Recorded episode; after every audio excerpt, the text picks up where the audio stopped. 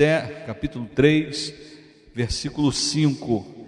Medida que você for achando, dá um sinal de vida aí, um aleluia, glória a Deus. Aleluia, Deus é maravilhoso. Aleluia. Glória a Deus. Glórias, glórias ao nome do Senhor.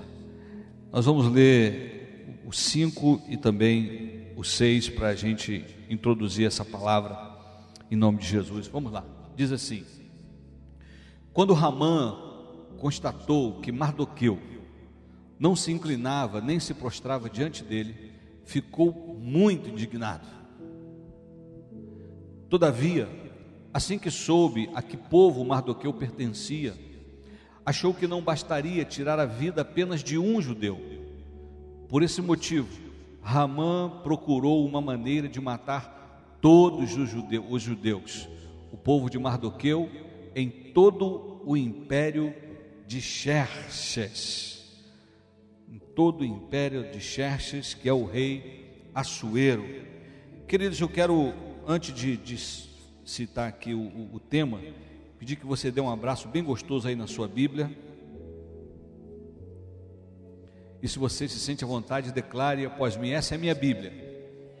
Eu sou o que ela diz que eu sou, eu tenho o que ela diz que eu tenho, eu posso fazer o que ela diz que eu posso fazer. Nesta hora, eu serei ministrado pela inerrante, infalível, incomparável, indestrutível, santa e poderosa palavra de Deus. E eu corajosamente declaro: a minha mente está alerta, o meu coração está receptivo, e eu nunca mais serei o mesmo, em o nome de Jesus. Se você crê e concorda, aplauda mais uma vez esse Deus bendito, maravilhoso, soberano. Glória a Deus, glória a Deus, aleluia. O livro de Esté é um dos livros assim meio enigmáticos, porque apesar de exaltar o Deus de Israel, o Deus que nós cremos, o Deus criador dos céus e da terra, em nenhum versículo, em nenhum momento o seu nome é citado. Parece-me que a preocupação do autor, a, a tônica, a ênfase do autor é na verdade revelar a origem da festa do Purim, que é uma das festas, na verdade, uma não, é a festa mais alegre dentre os judeus. Muito mal comparando, né? É quase como um carnaval. É uma festa muito grande, muito alegre, uma festa realmente de grande celebração, até por causa do tamanho do livramento que Deus deu quando o povo estava debaixo de um decreto de morte, debaixo de uma sentença de aniquilação total. E aí eu queria compartilhar aqui algumas lições sobre a sabedoria na jornada. Sabedoria na jornada. Jornada, entenda que com a sua caminhada, com a sua maneira de viver, no cumprimento do teu chamado, no seu dia a dia. Eu estou chamando aqui isso de jornada. Então, sabedoria na jornada. Eu quero compartilhar aqui algumas lições é, para a nossa vida. Lições com certeza extraídas da palavra, lições de sabedoria para um bem viver, para caminhar, para viver a nossa jornada. Você entendeu? Diga amém. Bem, vamos lá. A primeira lição que eu quero compartilhar está exatamente onde nós lemos. É, sabedoria é, sabedoria é não dar atenção para aquilo que rouba a sua alegria. Sabedoria é não dar atenção para aquilo que rouba a sua alegria. Bem, o contexto dessa palavra, desse momento, ah, a rainha Vasti havia recebido um convite do seu marido, o rei Assuero, para comparecer perante ele em meio a um grande banquete com outras grandes autoridades. E ela estava em uma reunião de mulheres, que não tinha nada a ver com homem, de mulheres extraordinárias. Senão ela iria na hora. Então ela disse simplesmente para o mensageiro do rei: Eu não vou. Ela se rebelou contra o rei, ela se recusou estar presente no momento de uma convocação real. Resultado disso, ela foi excluída do palácio e jamais poderia voltar ao palácio, e além disso, perdeu, obviamente, o seu trono, a condição de rainha. Essa notícia correu, enquanto isso, um homem chamado Mardoqueu ou Mordecai que tinha uma sobrinha, mas por ele ser mais velho, ele, ele cuidou dessa sobrinha como um pai, porque na verdade Radassa era filha do tio de Mardoqueu. Então Mardoqueu cuidou de Radassa como se fosse o seu pai, mesmo sendo primo. Estamos aqui? Amém? E sob a tutela deste homem, ela foi indicada ao palácio para ocupar exatamente o cargo que ficou vazio com a deposição da rainha Vasti. Entre esses acontecimentos, um deles nos chama a atenção.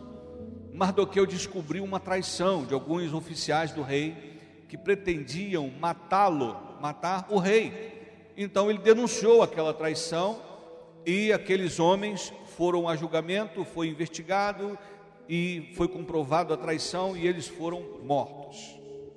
Mardoqueu foi um herói, mas não foi homenageado pelo menos naquele momento. A história continua e um descendente de Amaleque, portanto dos amalequitas, chamado Ramã, era o coisa ruim pessoa. Ele odiava os judeus. Ele tinha muita raiva. E ficou com mais raiva ainda porque ele, ele tinha uma alta estima do rei. O rei o tinha em alta estima, ele era ele era um oficial do rei, ele era alguém como ministro do rei. Mas todas as vezes que ele passava com a sua comitiva, Mardoqueu não dava pelota para eles, para ele. Todo mundo Mardoqueu fingia que nem estava vendo. Aquilo deixava ele furioso. Irmãos, ele ficou com muita raiva, muita, muita, muita raiva.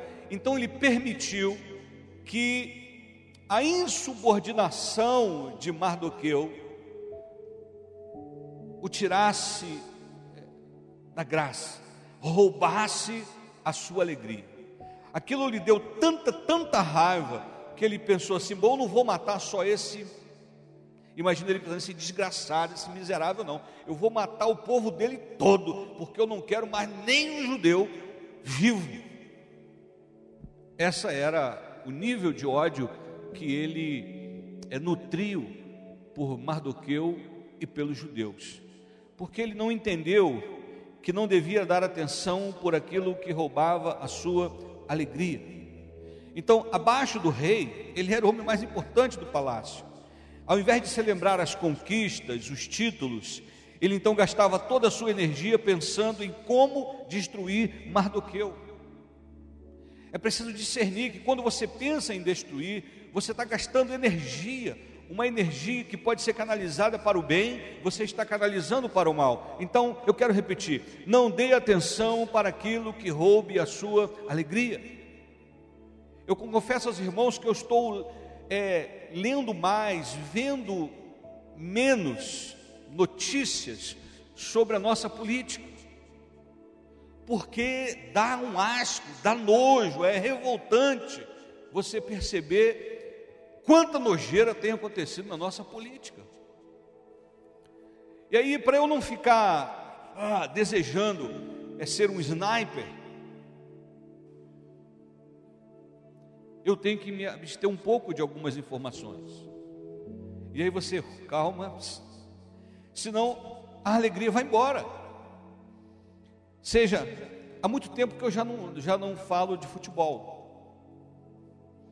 Antes mesmo do, do meu time entrar em franca decadência. Antes disso. Mas não falo de futebol.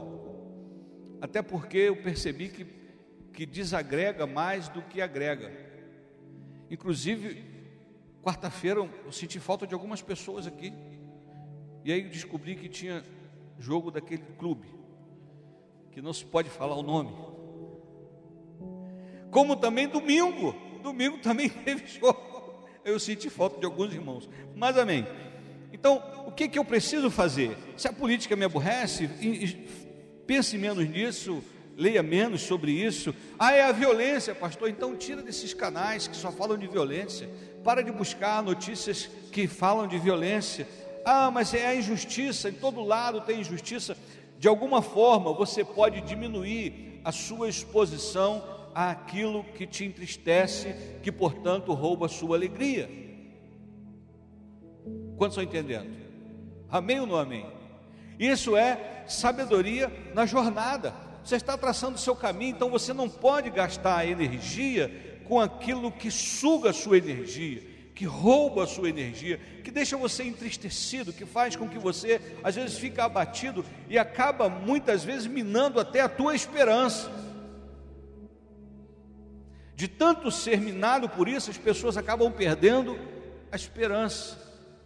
Quantos estão aqui? Então, não exponha a sua alma aquilo que você pode evitar de se entristecer. Não, não, não discuta com, com, com.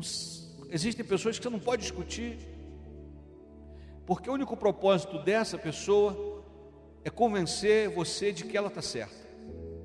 Então, como discutir com alguém que não está aberto ao contraditório, ao diálogo, ao diferente? Você já está fechado para dizer: Não, eu quero te mostrar por que, que eu estou certo.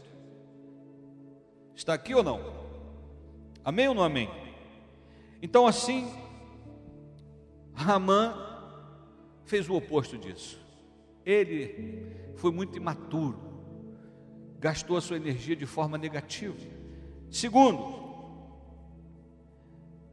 eu estou falando de sabedoria na jornada. Sabedoria é não tentar mudar aquilo que você não controla. Você já ouviu algo parecido aqui? Não tente mudar aquilo que você não tem o controle. Ou seja, apesar de ser um, apenas um, Ramã tinha um monte de súdito à sua volta. Várias pessoas o aplaudiam. Então, primeiro, ele canaliza todo o seu ódio para Mardoqueu e para os judeus ele ficou pensando naquilo que roubava a sua alegria, quando ele tinha tantas outras coisas para desfrutar, para se alegrar. Segundo, ele queria controlar alguém que não estava sob o seu controle. Eu vou fazer esse camarada se curvar, eu vou acabar com ele, ou seja, eu vou tomar conta da situação, eu vou resolver isso. Você não pode resolver o que você não controla. Quantos estão entendendo? Amém ou não amém? Exemplo: você não tem o controle sobre o humor dos outros, mas você pode controlar o seu humor. Você não tem controle sobre o engarrafamento, mas você pode sair mais cedo. Você não controla o tempo, né, o tempo, o clima, mas pode levar um guarda-chuva. Você não pode controlar aí os homens, a TPM da sua esposa, mas você pode controlar sua língua. Eu digo lá para os meninos, quando alerta está vermelho, meninos, alerta vermelho. Então, todo mundo pisando em ovos. É, faz tempo, né, amor? Interessante. Muito bem, você está aqui ou não? Algumas coisas você não tem como controlar. Então o que, que você faz? Não tenta mudar, porque aquilo só vai mudar quando você mudar. Como assim, pastor? Existem algumas mudanças que não acontecem lá fora, acontecem aqui dentro. O engarrafamento te irrita muito. Você chega atrasado. Ok, então eu vim programar, vou sair mais cedo para chegar na hora. E se eu chegar muito cedo? Glórias a Deus, é melhor do que chegar muito tarde. O vizinho coloca uma música alta e me irrita. Eu não posso controlar o vizinho. Eu não tenho como controlar o som do meu vizinho. Mas eu posso controlar o meu humor. Ou eu posso fazer um quarto à prova de som. fazer uma acústica lá no meu quarto, me trancar lá, tá, igual alguns hotéis, tem um hotel que você abre a janela, bibi, bibi, aí você fecha, acabou o som. Tratamento acústico. Você está aqui ou não? Mas se você não tem controle, não se descontrole. Glória a Deus. E esse camarada perdeu a cabeça completamente. E ele foi para casa aborrecido, mas ele estava com uma moral alta na, na, até então. E quando ele chega em casa, sua esposa e os seus amigos lhe aconselharam de forma negativa.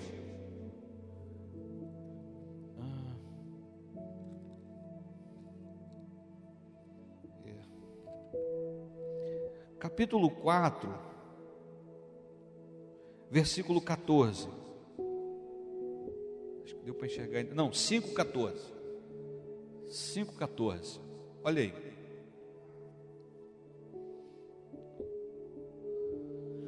Então Zeres, sua esposa, e todos os seus amigos lhe deram o seguinte conselho: Ora, manda fazer uma forca com mais de 20 metros de altura, e logo pela manhã peça ao rei que Mardoqueu seja sumariamente enforcado nela. Depois alegra-te e vai com o rei para o banquete. Olha bem, irmãos, é muita exposição. Isso aqui tem mais ou menos sete metros.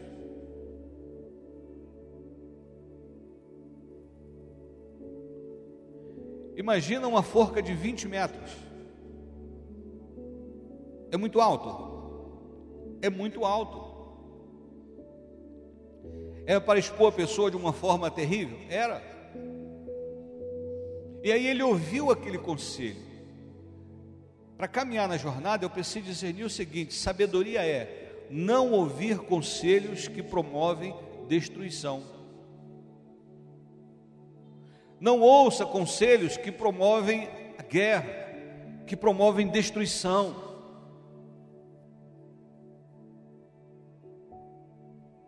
Esse sabe de uma coisa? Acaba com esse negócio, acaba com ele. Faz uma forca aí, bem alta mesmo, que é para todo mundo ver esse camarada sendo enforcado.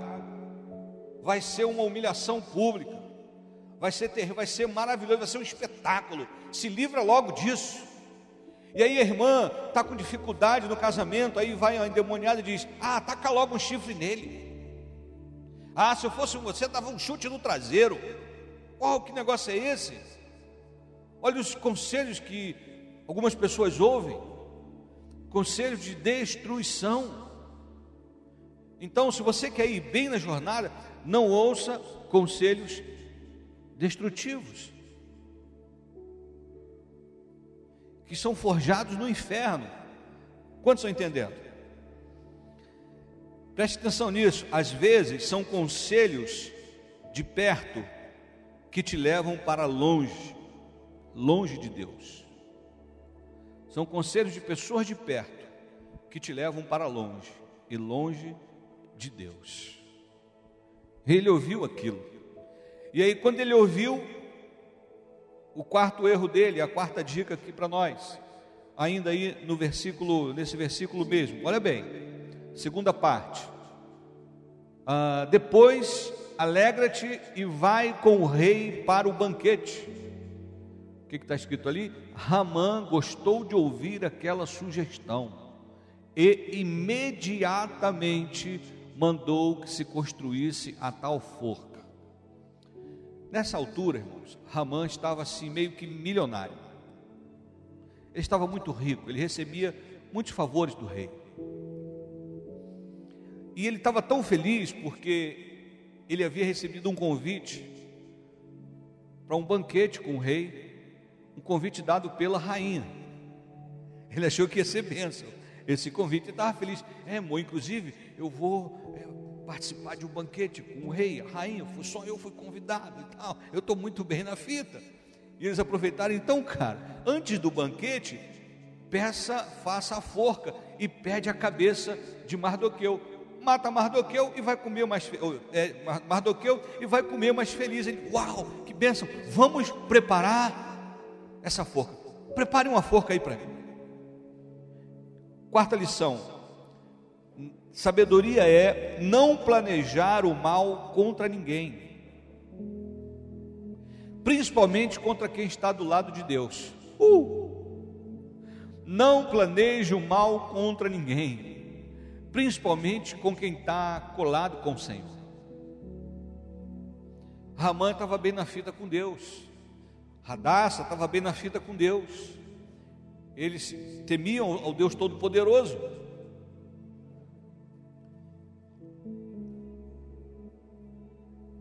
E aí ele mandou preparar uma forca para o homem de Deus.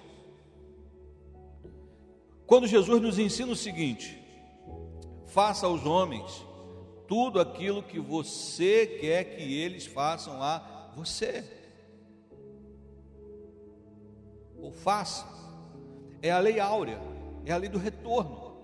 E aí ele planejou o mal contra alguém que estava bem com Deus. Romanos 12, 21 diz: Não te deixeis vencer do mal, mas vence o mal com o bem Estamos aqui? Ele não precisava repetir os erros dos seus antepassados, porque os Amalequitas sempre foram uma, uma pedrinha no, no sapato dos judeus. Logo que eles saem do Egito, primeiro povo que briga com eles, os Amalequitas. Aí você vira e mexe, Amalequita, vira, Amalequita, Amalequita. E agora mais um descendente de Amalequita querendo exterminar o povo. Tramou tudo investiu recursos na construção daquela, daquela, digamos assim, torre de enforcamento.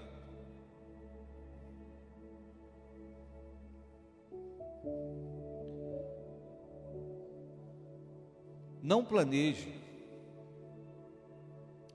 armadilhas para ninguém, porque você pode cair nela.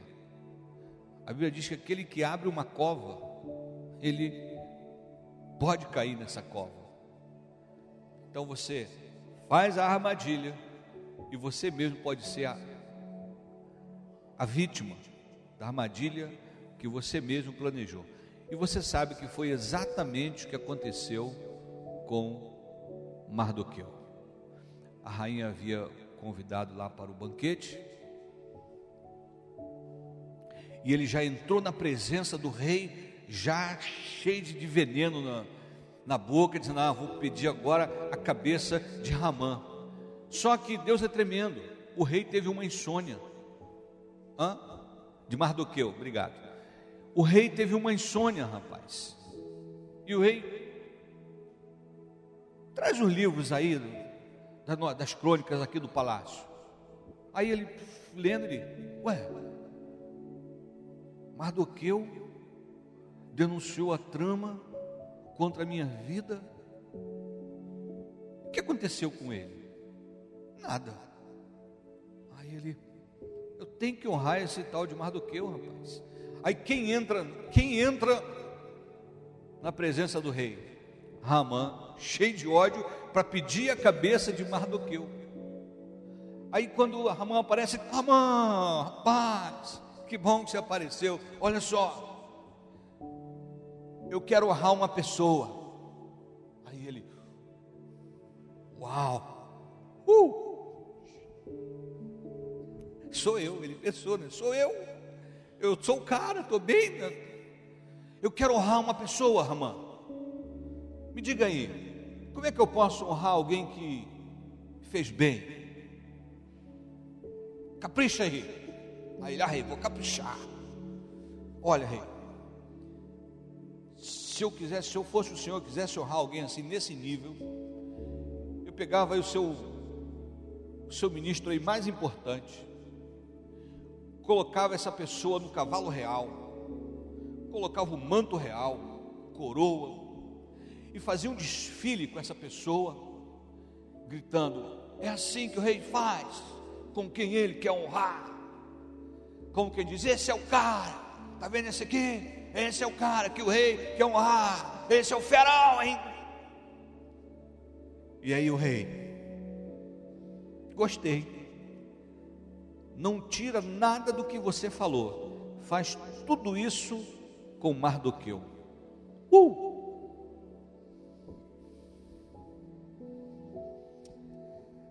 Ai.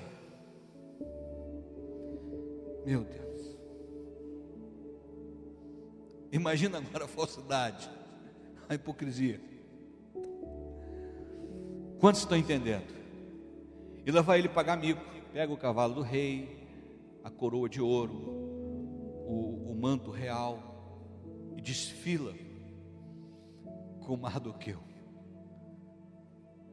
Já era um sinal de que Deus estava intervindo. Só que, irmãos, nesse meio tempo, eu estou aqui encerrando aqui a primeira fase da, da mensagem, nesse meio tempo, ele tinha tanta intimidade com o rei, que ele havia pedido ao rei o seguinte: para destruir um povo que tem costumes diferentes e que é um estorvo no meio deles. O rei falou assim: Ah, fica à vontade, toma o meu anel. Aí ele pegou o anel real, mandou escrever cartas em, em vários idiomas, em todas as. É, o governo era dividido entre os sátrapas, que eram uma espécie de governadores, né, de federações. Então, cada, cada estado, cada local distante, debaixo do governo do rei Assuero, tinha um sátrapa, uma espécie de governador. E algumas falavam línguas diferentes. Então ele mandou que os escribas escrevessem em cada língua nativa. Ó, escreve aí. E aí ele escreveu, mandando carta o seguinte: olha, no dia tal, do mês tal, vai ser o dia da aniquilação. Vocês vão matar todos os judeus e detalhe, podem ficar com os seus bens. Havia um decreto de morte. Você está aqui ou não? Mas quando você aprende a sabedoria na jornada, Deus transforma decretos de mortes em bênçãos. Então a justiça não é sua, não é você o justiceiro, a justiça é de Deus, a intervenção é dele. Então, meu amado, fica tranquilo, porque se tua história é de Deus, vai acabar bem. Amém ou não amém? Vou só relembrar a garotinha da escola bíblica dominical para quem está chegando agora. A professora estava na escola bíblica dominical e ela quis dar um, um ar assim teatral, né, a, a, a sua narrativa e ela começou a falar de Sadraque, Mesaque e Abednego. E aí o rei mandou aquecer a fogueira sete vezes mais. As crianças, oh! mas tinha uma criança que não estava nem aí, tranquila. Você não entendeu, Mariazinha? Eu falei sete vezes mais. Ela, eu sei, professor. Você sabe? E por que você não está com medo? E todas as crianças. Ah. Ela falou, professora, essa história é de Deus? É. Então, professora, fica tranquila. Essa história de Deus vai acabar bem. A tua história de Deus, sabe o que Deus diz? Eu é que sei os pensamentos que tenho a respeito de vocês, pensamentos de paz e não de mal, para vos dar um fim favorável. Aleluia. Então é isso, sabedoria na jornada. Agora, se você quiser anotar, não sei se vai dar para anotar, mas eu queria compartilhar com você, só vou citar dez lições de sabedoria que eu aprendi nesse texto. Dez lições, eu não vou esmiuçar, vou apenas citar. Se você quiser anotar o versículo, versículo 1, 12, 19 e 21. Nunca perca a oportunidade de se expor diante da realeza como a Vasti fez. Nunca perca a oportunidade de se expor diante da realeza. A desonra anula a promessa e nos afasta até daquilo que nós merecemos. Número 2, capítulo 2, versículo 8. A exposição ao palácio, o que aconteceu com Esther, pode ser um sinal do seu destino. Número 2. A exposição ao palácio pode ser um sinal do seu destino. Às vezes Deus te expõe a grandeza só para revelar qual será o teu endereço. Uou! Se eu fosse você, eu dizia glória a Deus. Mas foi muito fraquinho, mas vou, vou fingir que isso agora. A exposição ao palácio pode ser um sinal do seu destino. Aleluia.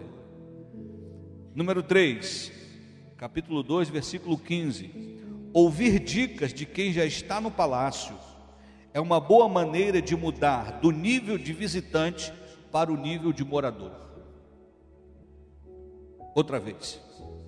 Ouvir dicas de quem já está no palácio é uma boa maneira de mudar do nível de visitante para o nível de morador.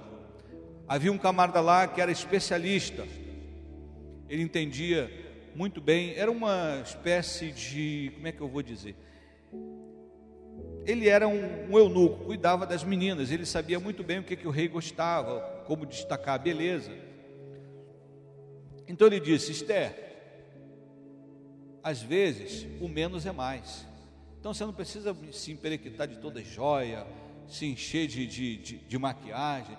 Você é muito linda, que a sua beleza sobressaia. Ela, hum, gostei da dica. Porque o cara estava no palácio, ele já conhecia o gosto do rei. Às vezes a gente quer dica para ir para o palácio de quem é morador de rua. Alô? Você está aqui ou não? Ah, quatro. Você sabe que Esther era apenas uma visitante ali, e ela se tornou moradora. Capítulo 2, versículo 20. Não deixe o palácio roubar sua humildade.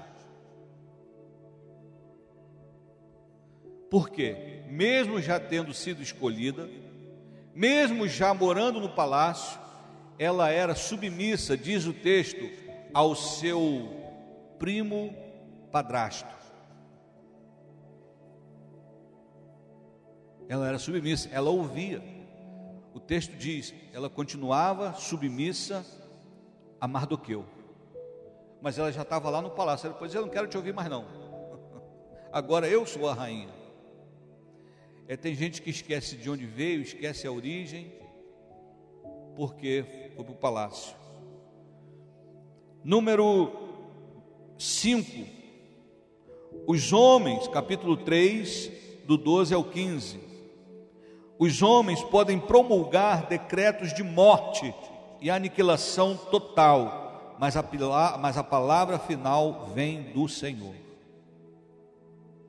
Os homens podem baixar decretos de morte, de aniquilação, dizer, ó, ponto final, acabou, mas a palavra final é de Deus. Amém ou não amém? Às vezes é um decreto de enfermidade Ó, você tem seis meses só de vida. E Deus pode dizer: não, não, não, não é isso que eu tenho para você, não. Eu tenho só uma semana.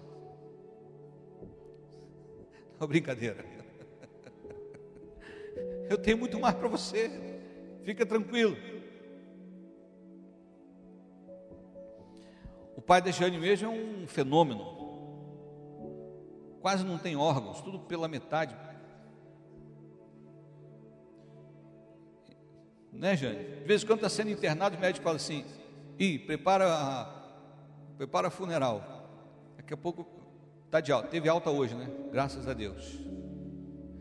Já tem quanto tempo? Há 26 anos, ele, ele há 26 anos ele tinha seis meses de vida. Vou repetir. Há 26 anos atrás, o médico disse: só tem mais seis meses. Ele está tá para ser estudado pela NASA. O Fendão já quis fazer isso. Tem médico doidinho para que ele morra para estudar, ver o que, que ele tem lá, que, que prolongou tanto a vida dele. Mas é, a gente está falando brincando assim, mas é sério. 26 anos debaixo de uma sentença da medicina. E aí, como é que você vai explicar isso? A palavra final vem do Senhor. Amém? Número 6. 4, capítulo 4, de 12 a 14. Isso dá uma outra mensagem. Olha bem. As aflições do nosso povo revelam porque Deus te colocou no palácio. As aflições do povo revelam porque Deus coloca algumas pessoas no palácio. Se você ler o contexto, Mardoqueu vai dizer assim: ó, quem sabe não é para esse tempo que Deus te colocou aí. Então a Esther foi colocada no palácio para livrar o seu povo da morte, assim como, da, como Josué foi colocado lá no palácio no Egito para livrar o seu povo da fome. Assim como Deus expôs também Davi ao palácio, dizendo: Ó, é o teu endereço. Deus continua fazendo isso. Número 7, 4,16. Jejum e oração continuam sendo poderosas armas de guerra. Não despreze o poder de um jejum. Um jejum na presença do Senhor pode anular sentenças de morte. Número 8, capítulo 6, versículo 10 e 11. As colheitas da sua semeadura de honra virão no momento certo. Não perca a oportunidade de semear honra, porque no tempo certo Deus vai te honrar. Número 9. Tem a ver até com o ponto da mensagem, capítulo 7, 9 e 10. Não prepare para o teu próximo aquilo que você não gostaria de receber. Não prepare para o teu próximo aquilo que você não gostaria de receber. E por último, eu gostaria de ler com vocês capítulo 8, a partir do versículo 15, porque isso é muito lindo.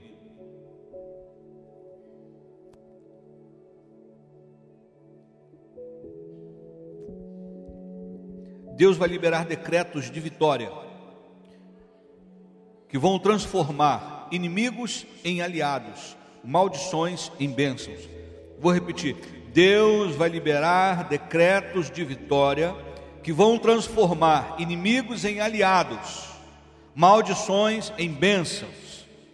Então Mardoqueu saiu da presença do rei, vestido de um traje real, azul celeste e branco, trazendo uma grande coroa de ouro e coberto por um manto de linho fino, vermelho púrpura. E toda a capital, Suzã, exultava de júbilo. E grande felicidade, alegria, satisfação e honra tomou conta dos corações de todos os judeus. E em cada província, em cada cidade, onde quer que se anunciasse as ordens do decreto real, explodia entre os judeus grandes manifestações de contentamento, seguidas de animados banquetes e festas. Muitos gentios, pessoas que pertenciam a outros povos do reino, fizeram o quê? Se tornaram judeus. Esses gentios eram os inimigos em potencial, com o decreto de Ramã. Mas assim como o rei deu o anel para Ramã, ele deu o anel para Mardoqueu. Mardoqueu, escreve se você quiser aí e carimba, porque eu não posso voltar atrás naquele decreto anterior, mas eu posso fazer outro decreto. Manda o povo guerrear, manda o povo se preparar, e os inimigos se transformaram em aliados ah, de animados banquetes e festas, muitos gentios passar, pessoas que pertenciam a outros povos do reino se tornaram judeus, pois o temor dos judeus tinha se apoderado deles. Olha que maravilha! É, até aí tem muito mais coisas, muito mais. Até hoje, irmãos, período assim entre fevereiro, março, eles celebram. A data é um pouco é, é, assim, eu vou fazer uma comparação ruim, mas é, é, como o carnaval. O carnaval não tem uma data fixa. Data de Purim, naquele é, é ele tem um tempo específico para acontecer e até hoje, quer dizer, eles lançaram é, Purim vem de pur, sorte, eles lançaram sorte sobre os judeus mas na verdade era um decreto de maldição. E Deus mudou a sorte deles, transformando um decreto de maldição em decreto de bênção. Não se impressione com os decretos negativos, porque os homens podem fazer planos, mas a palavra final vem do Senhor. Amém ou não amém? Então, discirna isso, viva com sabedoria não deseje o mal para o seu próximo. Não prepare armadilhas, porque senão a vítima pode ser você. Não permita que aquilo que você não tem o controle te descontrole. Em nome de Jesus. Glória a Deus.